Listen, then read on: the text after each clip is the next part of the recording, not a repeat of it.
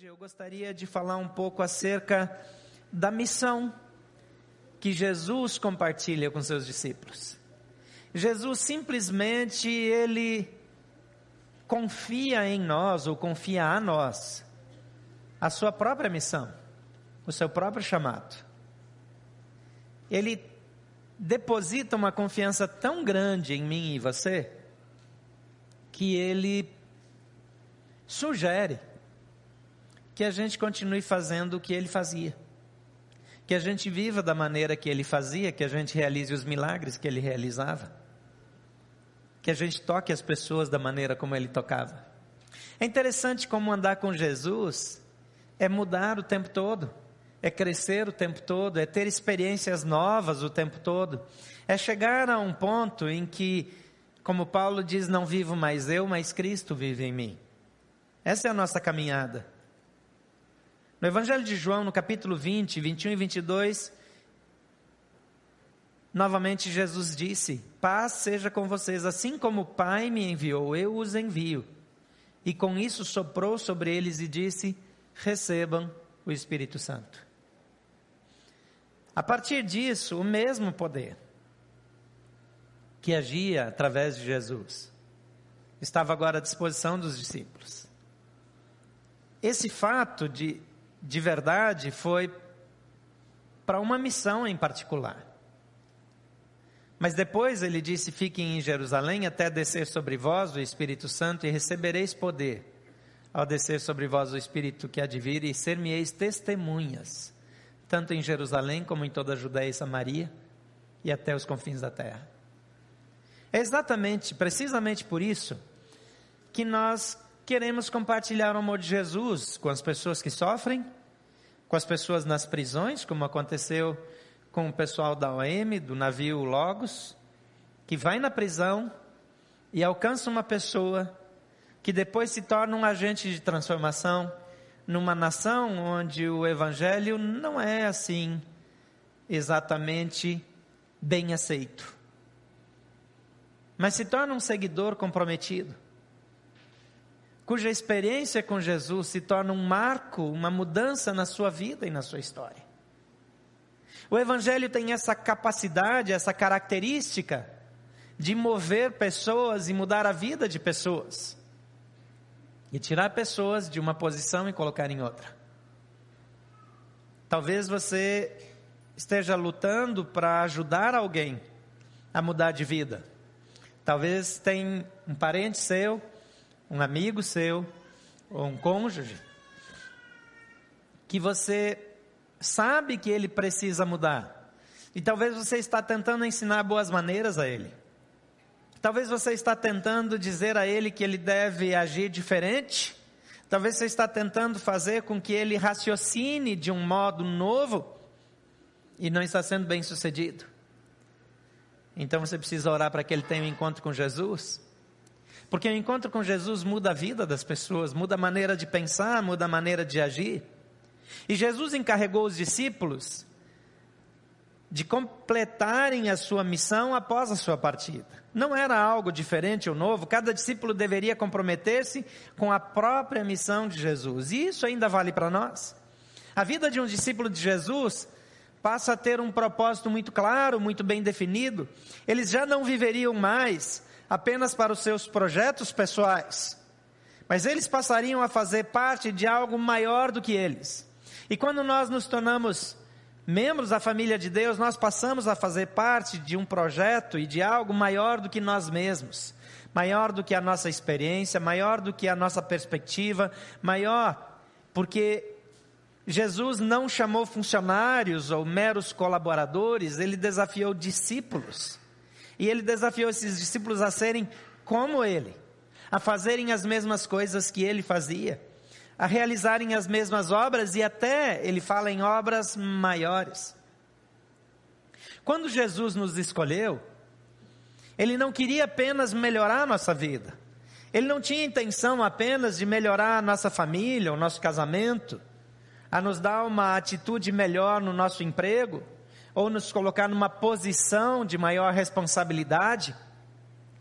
Ele simplesmente queria que nós, por assim dizer, o representássemos. Um verdadeiro representante, ele, por assim dizer, é a pessoa no lugar dela. Então eu e você fomos chamados para sermos Jesus na vida das pessoas.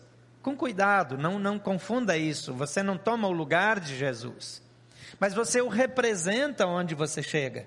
Você age como ele agiria. Você responde como ele responderia. A intenção de Jesus é que você de fato seja a resposta e que quando as pessoas olharem para você, não pensem que você foi a resposta, mas que Jesus foi a resposta.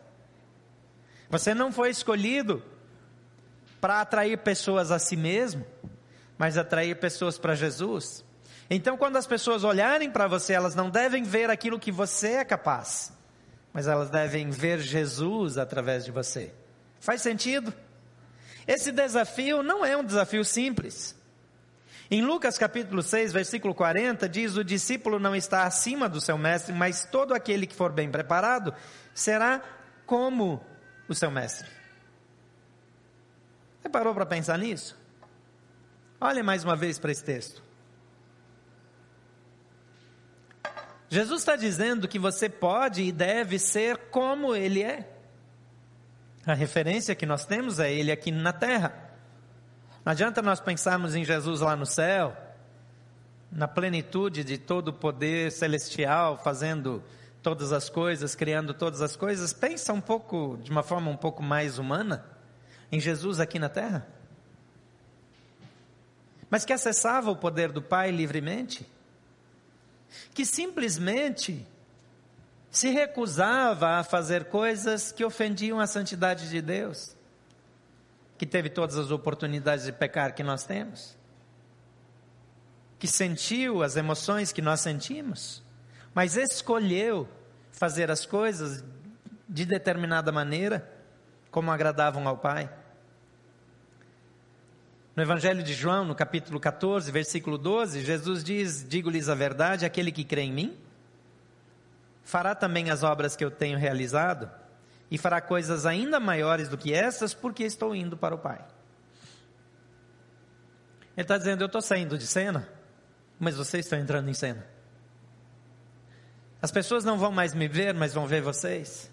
E vendo vocês, verão a mim. Vendo vocês, terão acesso às mesmas coisas que tinham acesso quando vinham a mim. Então a nossa maneira de viver não é que nós agora vamos inventar coisas ou criar coisas. Nós vamos simplesmente deixar Jesus manifestar-se através da nossa vida. Vamos deixar que Jesus realize coisas através de nós.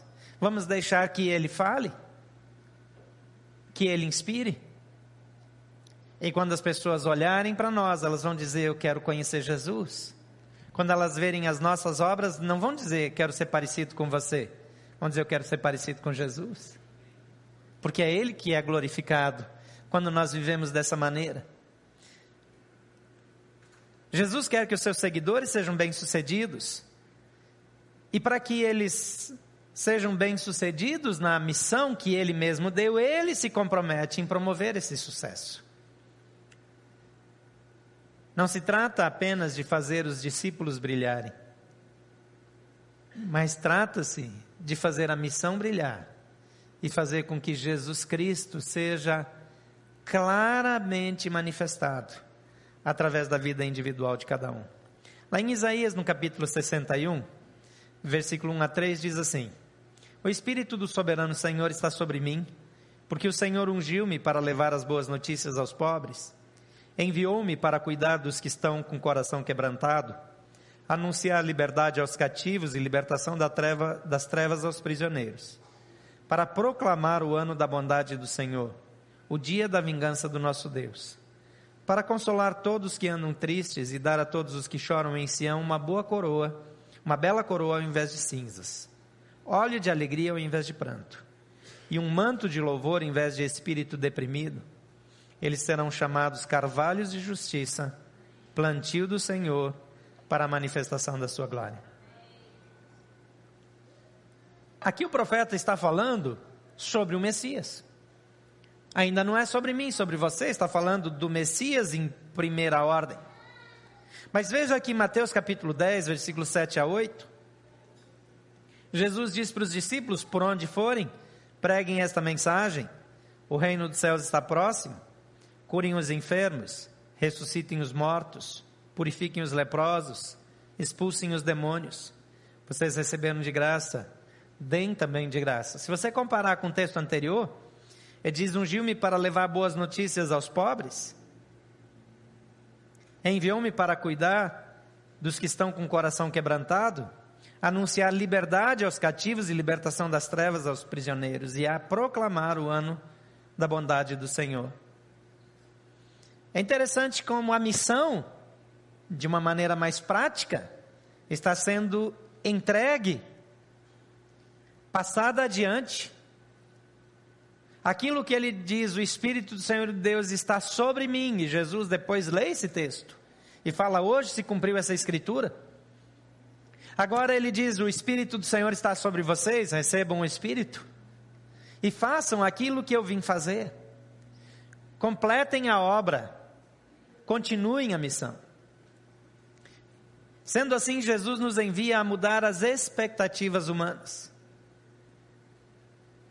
A primeira parte do versículo 1 diz aí, 61, diz: O Espírito do soberano Senhor está sobre mim, porque o Senhor ungiu-me para levar boas notícias aos pobres. Lá em Mateus 10, 7, diz: Por onde forem preguem esta mensagem, o reino dos céus está próximo. A boa mensagem é que aquilo que para os homens é só uma perspectiva ruim, é um sinal de que o reino está chegando.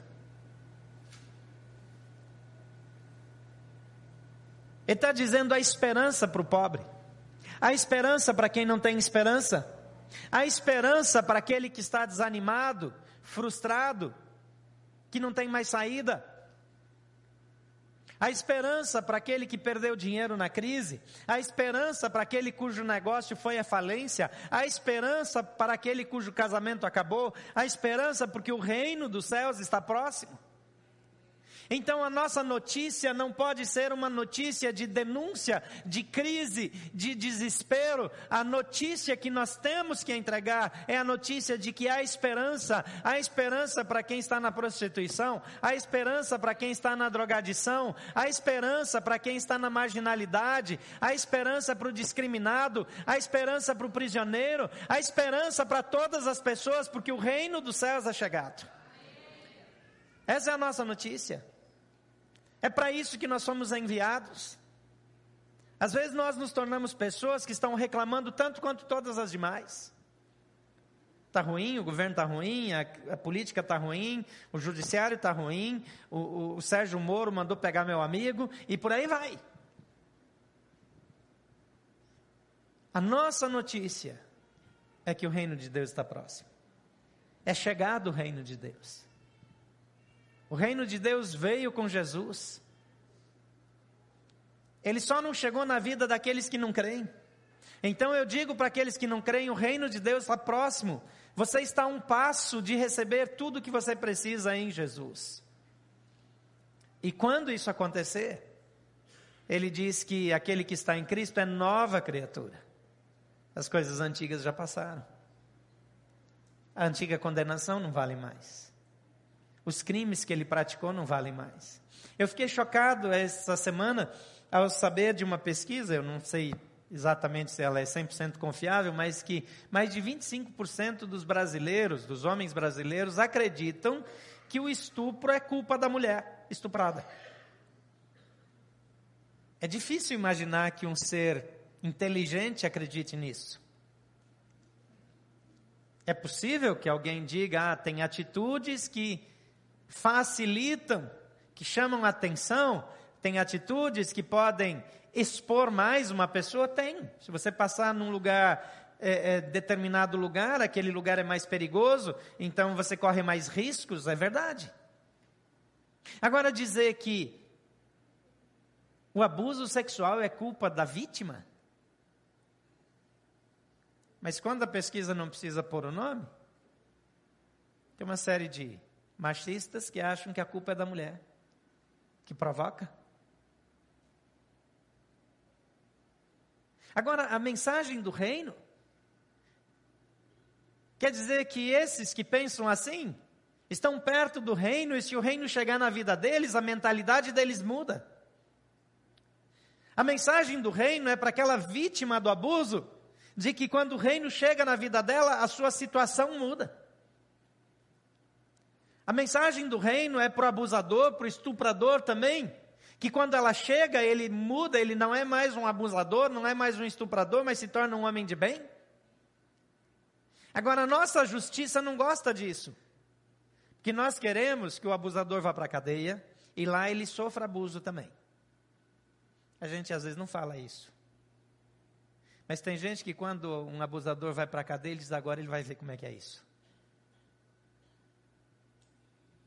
Porque o nosso coração, a nossa humanidade, quer fazer justiça com as nossas mãos. Mas a justiça do reino é muito mais excelente do que a nossa justiça. A justiça do reino não diz que a pessoa não paga por seus erros. É interessante que Paulo, quando ele fala de si mesmo, ele diz: Eu sou o principal, o maior de todos os pecadores. Ele diz: Eu não merecia estar aqui porque eu tenho consciência do que eu fiz. Ele não se torna uma pessoa que esquece, que não tem mais memória.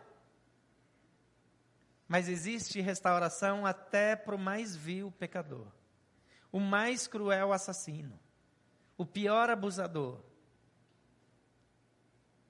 aquele abusador tem que morrer para nascer um novo homem, uma nova pessoa. Aquela velha natureza precisa morrer. E essa é a mensagem do reino. Essa é a mensagem do evangelho. Aquele que não tem expectativas, aquele que não tem mais sonhos, aquele que não tem mais o direito a, a pensar que a vida vai melhorar, recebe uma nova vida em Cristo Jesus e tudo muda. Em segundo lugar, Jesus nos envia a promover cura.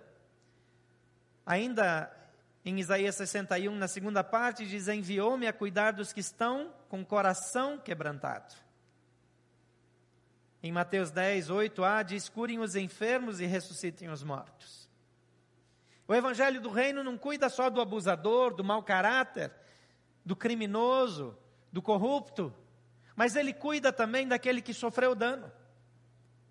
O evangelho do reino traz boas novas para aquela pessoa que foi abusada, para aquela pessoa que sofreu violência doméstica.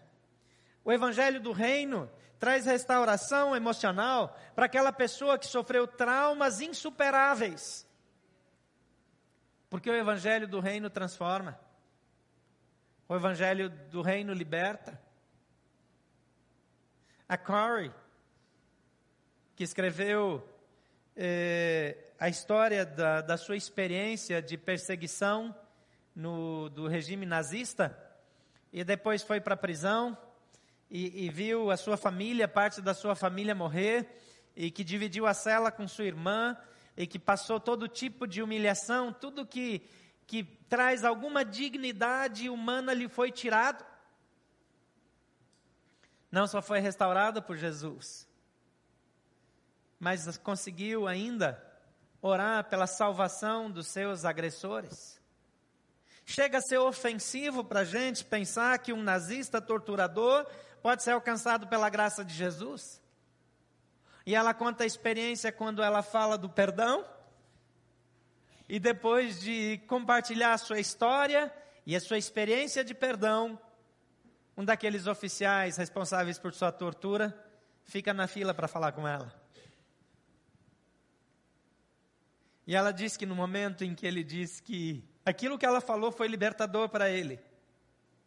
Saber que ela havia perdoado. E saber que para ele havia esperança em Jesus. E quando ele lhe estende a mão, ela não consegue, naquele momento, apertar sua mão. Porque a sua carne está ferida. Então depois ela compartilha acerca de como Deus trata com ela do perdão. Eu confesso que eu fiquei feliz na hora que eu soube que ela não apertou a mão de volta. Porque a minha justiça não permite que um homem como esse seja perdoado.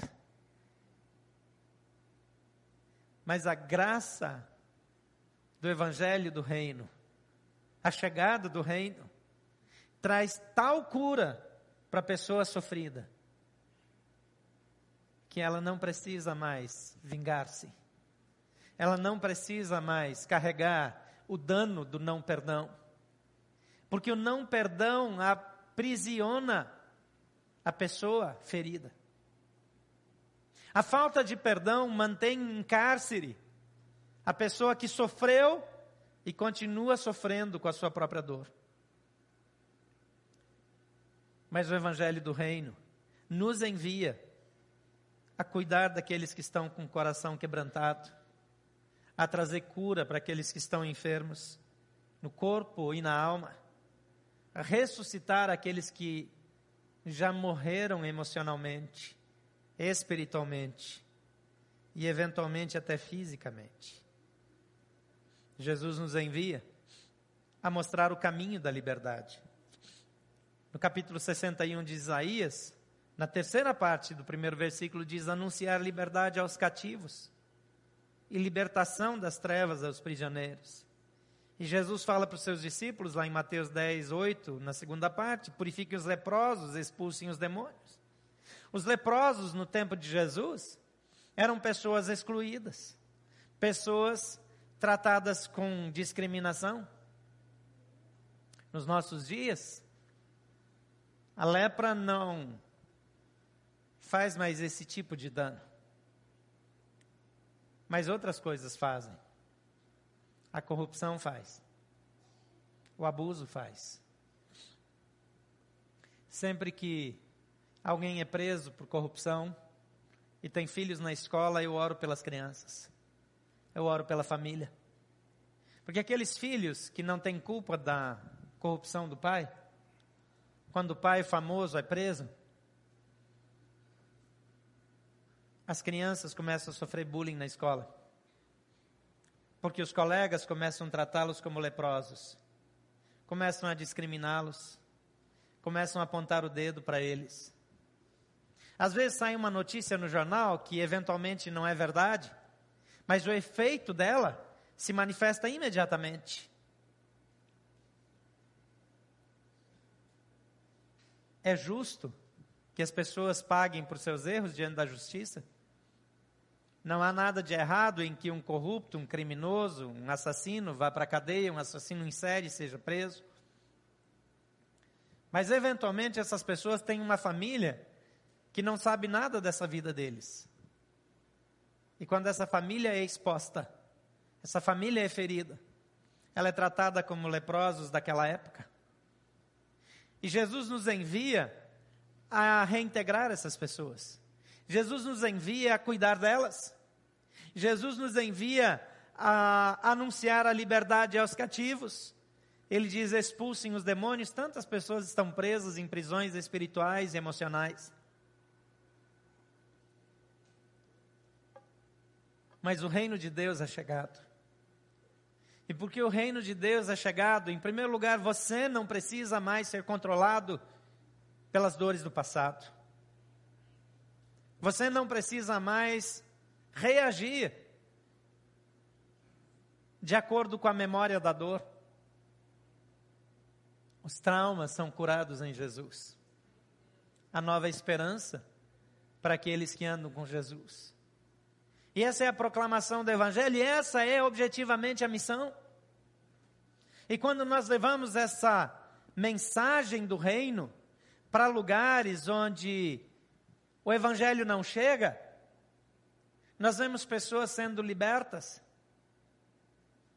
Eu lembro quando eu visitei, várias vezes estive lá, mas quando estive em Guiné-Bissau, e numa das cidades de Guiné-Bissau, é, havia um, um altar gigante, onde as pessoas faziam oferendas e todo tipo de sacrifícios para os mortos.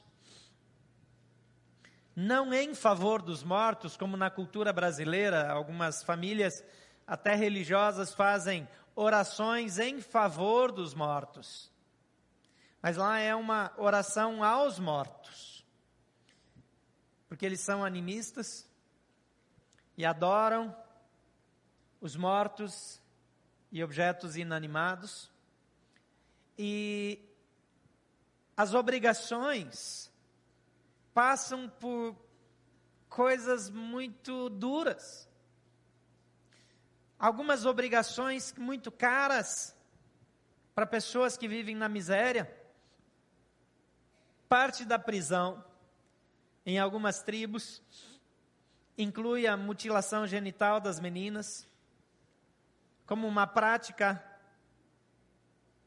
oferecida não só por causa da cultura, mas por causa da crença em espíritos e espíritos de mortos. E cada vez que o evangelho chega numa aldeia daquelas, chega numa tabanca daquelas, cada vez que o evangelho chega na vida de uma daquelas pessoas, elas são libertas, aquelas prisões caem. Naquela região, eles constroem tabancas redondas, porque eles acreditam que os demônios habitam nos cantos. Então eles fazem a casa redonda, porque daí não tem demônio morando nela. Até o telhado é arredondado, porque se tiver um bico, o demônio faz um ninho. São crenças que não fazem sentido para a gente. Mas são prisões, prisões de mente, prisões de alma. Pessoas em todos os lugares, aqui mesmo, perto de você, e talvez você que está aqui nessa manhã ou que nos acompanha pela internet, vive aprisionado a valores, a conceitos que o escravizam.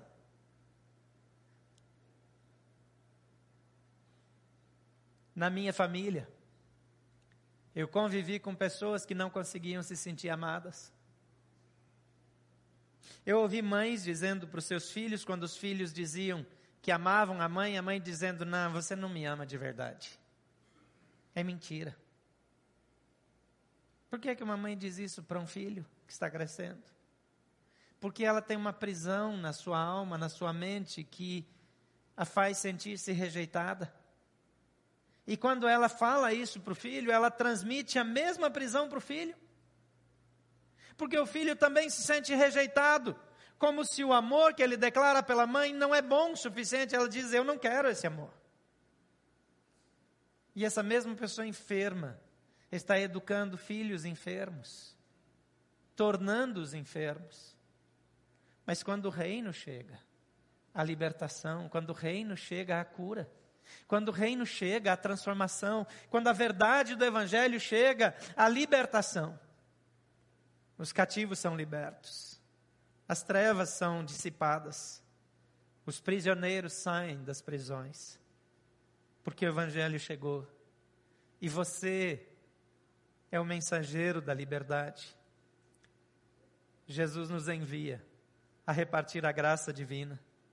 Em Isaías 61, 2 e 3 diz que nós somos enviados, ou que ele foi, para proclamar o ano da bondade do Senhor, o dia da vingança do nosso Deus para consolar todos os que andam tristes e para dar a todos os que choram em si uma bela coroa em vez de cinzas, e óleo de alegria em vez de pranto, e um manto de louvor em vez de espírito deprimido. E lá em Mateus 10, 8, C, ele diz: Vocês receberam de graça, deem também de graça. A depressão causa um número sem fim de doenças A depressão destrói relacionamentos. A depressão destrói a autoestima, a autoimagem. A depressão, às vezes, está tão agarrada que pessoas que você olha e, e, e, vê tanta coisa boa nelas não conseguem acreditar em nada de bom. Entram numa tristeza inexplicável irremediável. E às vezes se tornam prisioneiros de medicações que as destroem emocionalmente, ou pelo menos destroem a sua personalidade. Há pessoas que tomam determinados medicamentos e precisam tomar, que elas se tornam outra pessoa. Uma pessoa totalmente diferente do que a gente conhecia. E aí, às vezes, elas não querem aquela medicação. Então, elas tiram a medicação por conta e cometem um erro tão grave. Porque, às vezes, deprime, eventualmente, dependendo do problema, tem um surto. Não há nenhum mal em tratar de uma enfermidade quando você tem uma enfermidade. Mas algumas vezes, e talvez a maioria delas, a causa da enfermidade não é física, é espiritual. E quando o reino chega, vem cura. Mas quando há uma enfermidade, quando o reino chega, há cura também para a enfermidade. Porque ele disse: curem os enfermos.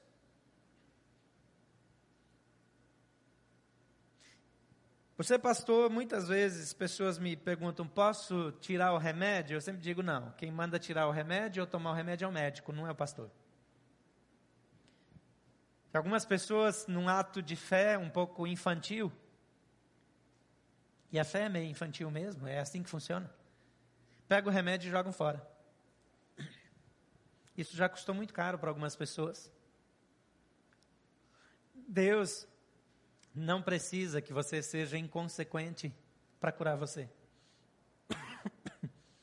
O mesmo Deus que é capaz de curar você é capaz de dizer para o médico qual é a hora de tirar o seu remédio, ainda que ele não creia em Deus. Porque ele crê ou não crê em Deus é um detalhe de menor importância, porque Deus sabe quem ele é e consegue fazer dele e através dele o que Deus bem entende. Porque se a minha fé é suficiente para jogar o remédio fora, minha fé precisa ser suficiente também para confiar que Deus vai orientar o médico de forma sábia. Eventualmente, até trocar de médico, tudo bem, pode acontecer. Mas eu nunca recomendo que você saia se automedicando ou mudando a sua receita ou cortando a sua medicação. Alguns acham que continuar tomando remédio é falta de fé. Deus cuida de você.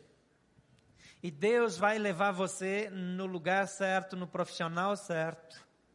E vai levar você a fazer esse desmame da maneira certa.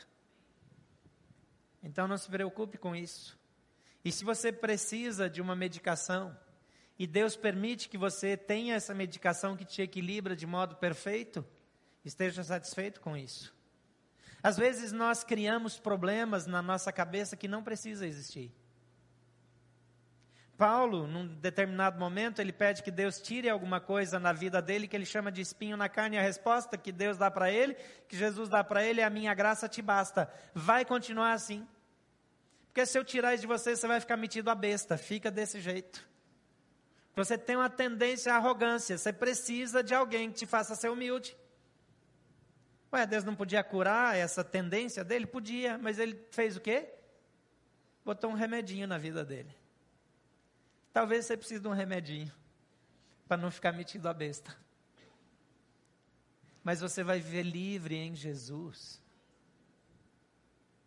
A chegada do reino é a chegada da cura, é a chegada da transformação, é a chegada da libertação, é o fim da escravidão.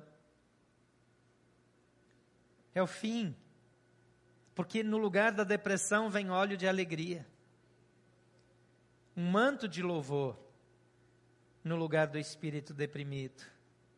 E eu e você recebemos e devemos assim compartilhar. Efésios 2:10 diz porque somos criação de Deus, realizada em Cristo Jesus, para fazermos boas obras, as quais Deus preparou de antemão para que nós as praticássemos.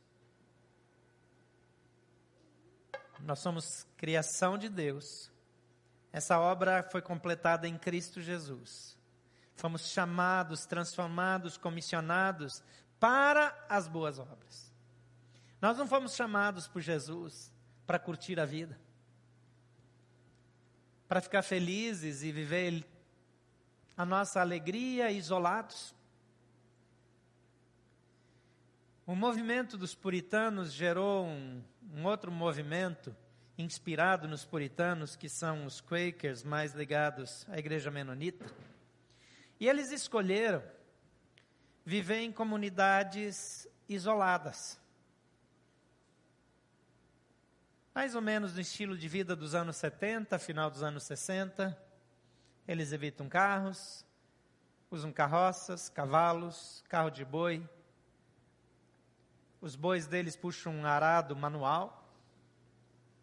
E tem algumas coisas legais quando alguém casa, todo mundo junto constrói a casa nova para o casal e mobília a casa. Eu acho essa parte bonita. Todo mundo paga a festa e não só o miserável do pai que tem que pagar tudo sozinho. Eu acho esse negócio de Deus. Acho que a gente devia implantar aqui.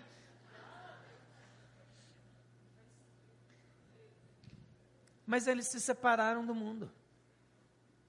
Só os autorizados vão para a cidade comprar algumas coisas, os incontamináveis. E Deus não nos chamou para viver em mosteiros, para viver separados. Ele diz assim: como o Pai me enviou, eu envio vocês. Vocês vão viver em comunidade, vocês vão se relacionar com essas pessoas. Vocês vão andar no meio dos enfermos a ponto de pegar algum vírus, alguma bactéria e precisar ir para o Pai para orar para tirar. Mas vocês vão estar no meio dessas pessoas. Você foi chamado, e foi enviado, e foi comissionado. Agora, às vezes, a gente acha que a gente tem que ir lá para outro canto, para outro lado do mundo, para outra coisa.